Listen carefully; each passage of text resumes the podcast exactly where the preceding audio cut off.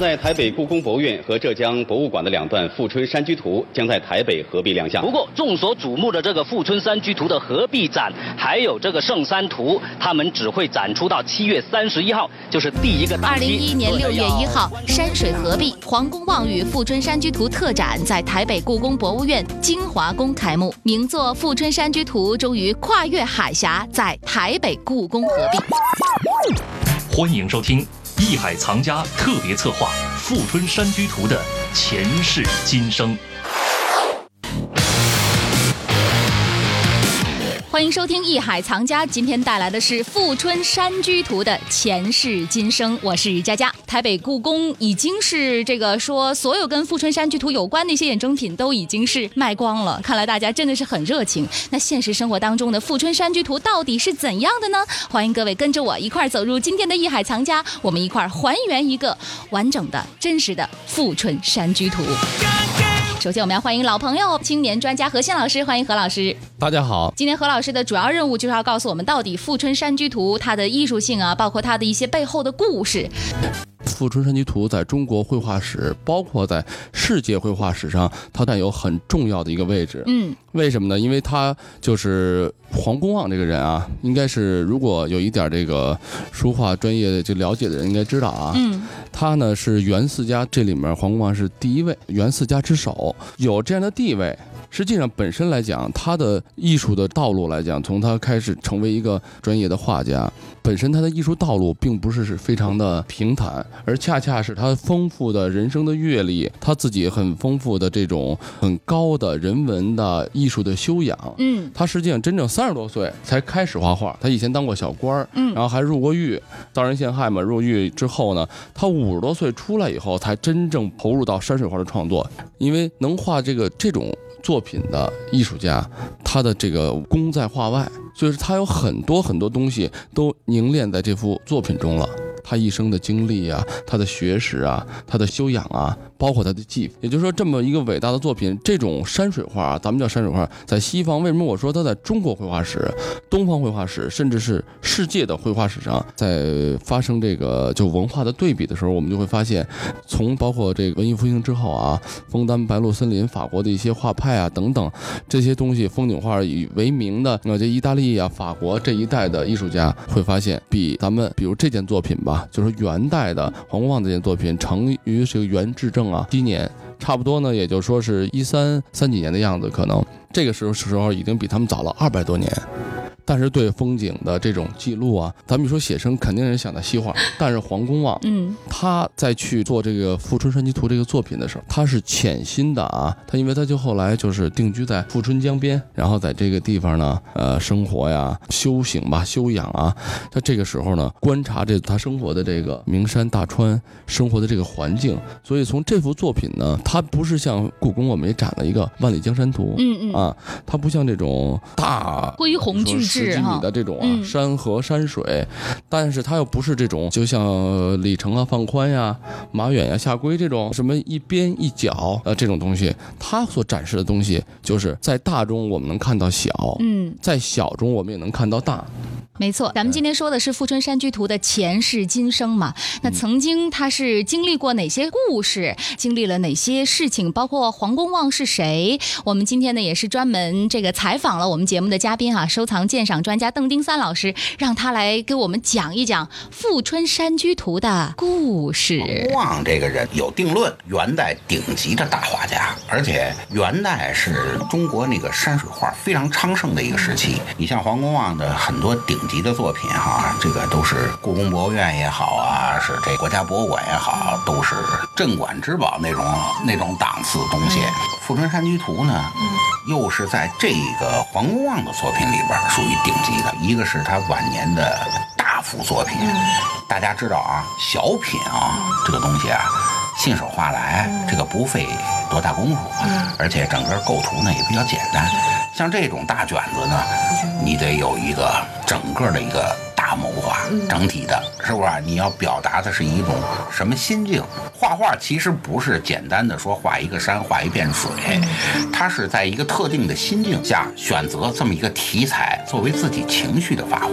这么大一个卷子，章法的要求、功力的表现，就是被认为是黄公望作品里边的顶级的，也所谓是中国古代四大名画之一，啊，非常著名的一个东西。这个东西呢，流传又非常曲折，也非常离奇，就造成了哈它的所谓文化附加值极高。它是早年被这个一个酷爱黄公望这个山水画的一个藏家收藏了，并且呢，为了这张画特意盖了一栋楼，对不对？还把这个画呢恭恭敬敬地陈放在这座楼上。历史上这种情况比较多，就是专门为一个东西哈，呃，来这个做一个建筑，或者说起一个堂史名这种的哈。中国文人有这种传统，就是说我以收藏这件东西为荣，是我毕生的荣耀。而一个极端就是什么呀？也会出现这种人，就是说这个东西哈，我只愿意它为我所有了，或者说。这方面比较极致的例子呢，其实古来一直是存在的。你比如说，大家都知道，早年间收藏二王最著名的收藏家是李世民，唐太宗。唐太宗最后收藏完了以后呢，极致的要求就是他在遗诏中希望这些都同他一起入葬。这就是皇家做了一个表率作用，是吧？有些画家也是，你比如说大家都知道米芾。米芾是不光是书法非非常好，而且也善画。但是呢，米芾的传世画几乎大家见不到，为什么呀？就是临死之前他都烧掉了。他只愿意是吧？这个东西是我创作的，我愿意他随随我而走，啊，这是一种比较极致的做法。所以这个《富春山居图》呢，也是呃有这么一个非常离奇的遭遇，就是说藏家希望他。永远属于我，随着我一起，呃，升升入天国也好，是堕入地狱也好，随着我一起走。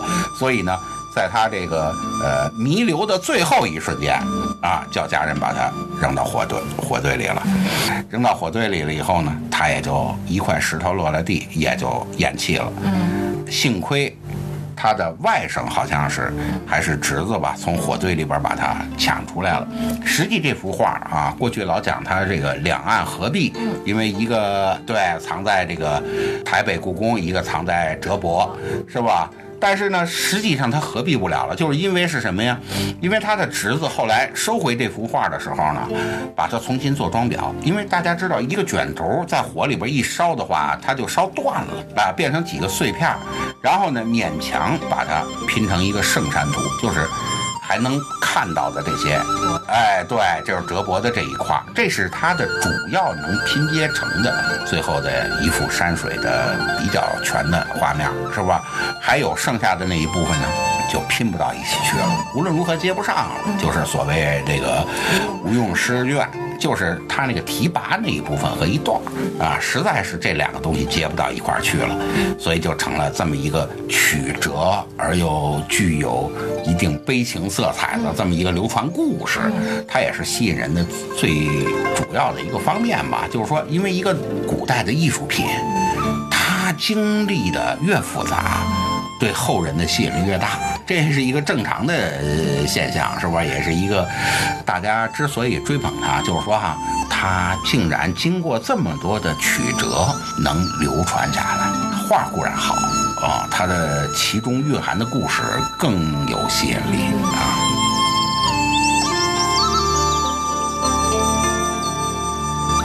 刚才我们所听到的是邓丁三老师啊，对于这个《富春山居图》之前的一个故事的概述，结合到这个《富春山居图》，不仅仅是它被烧断了这么简单的一个传奇，它身上的传奇可多了呢。所以说呢，这种宝物啊，它有不平凡的经历，包括呢，对学术上我们也有很多的这个争议啊。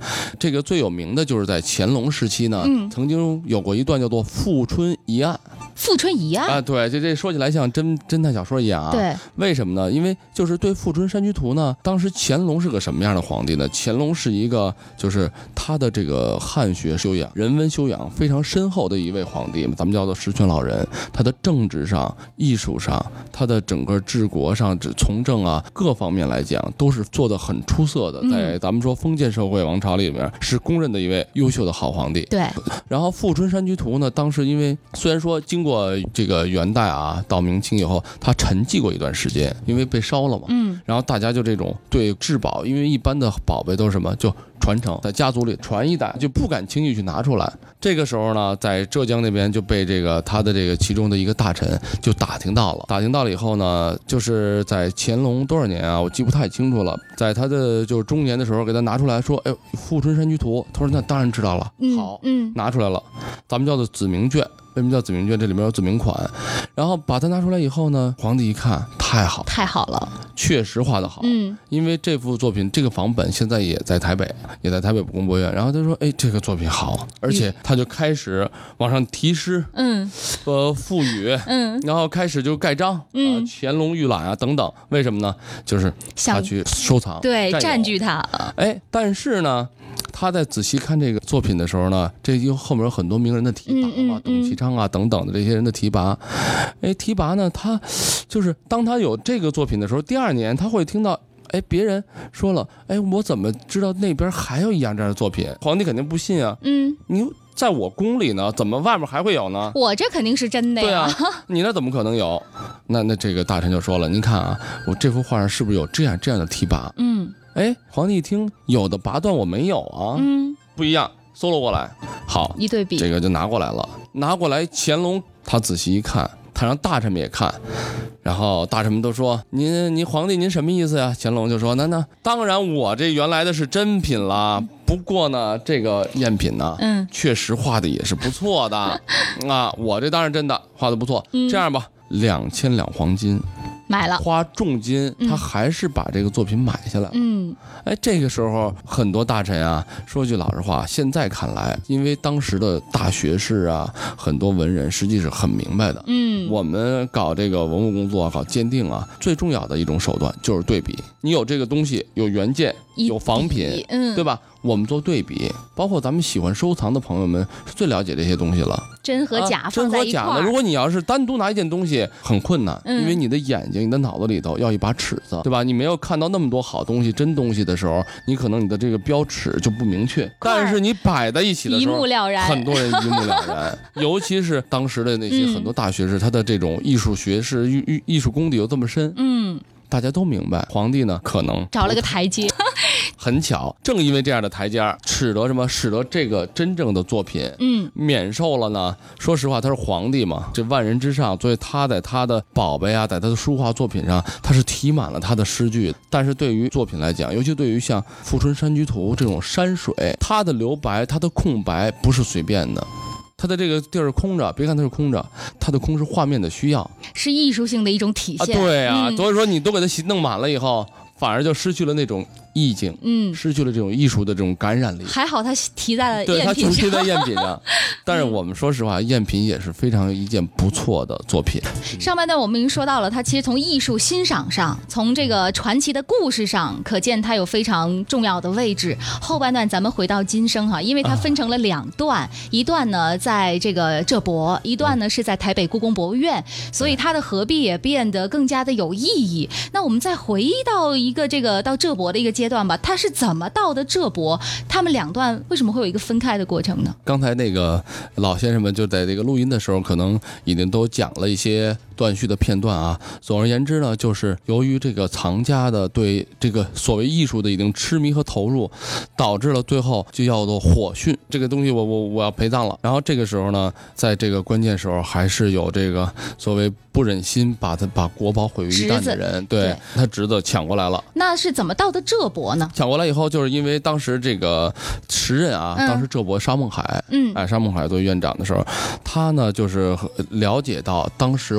吴吴湖帆用了他几件非常重器啊青铜器，嗯嗯来去把这个就是他从藏家的手里，也肯定是败落的一些这个所谓这个大家大户人家里面，把这个作品《圣山图》为什么叫圣山图？我简单说一下啊，就是当时这个画面啊，从这个火被抢救出来以后，有几个小的火窟窿，小的这个就是被烧的这些火眼儿，很可惜。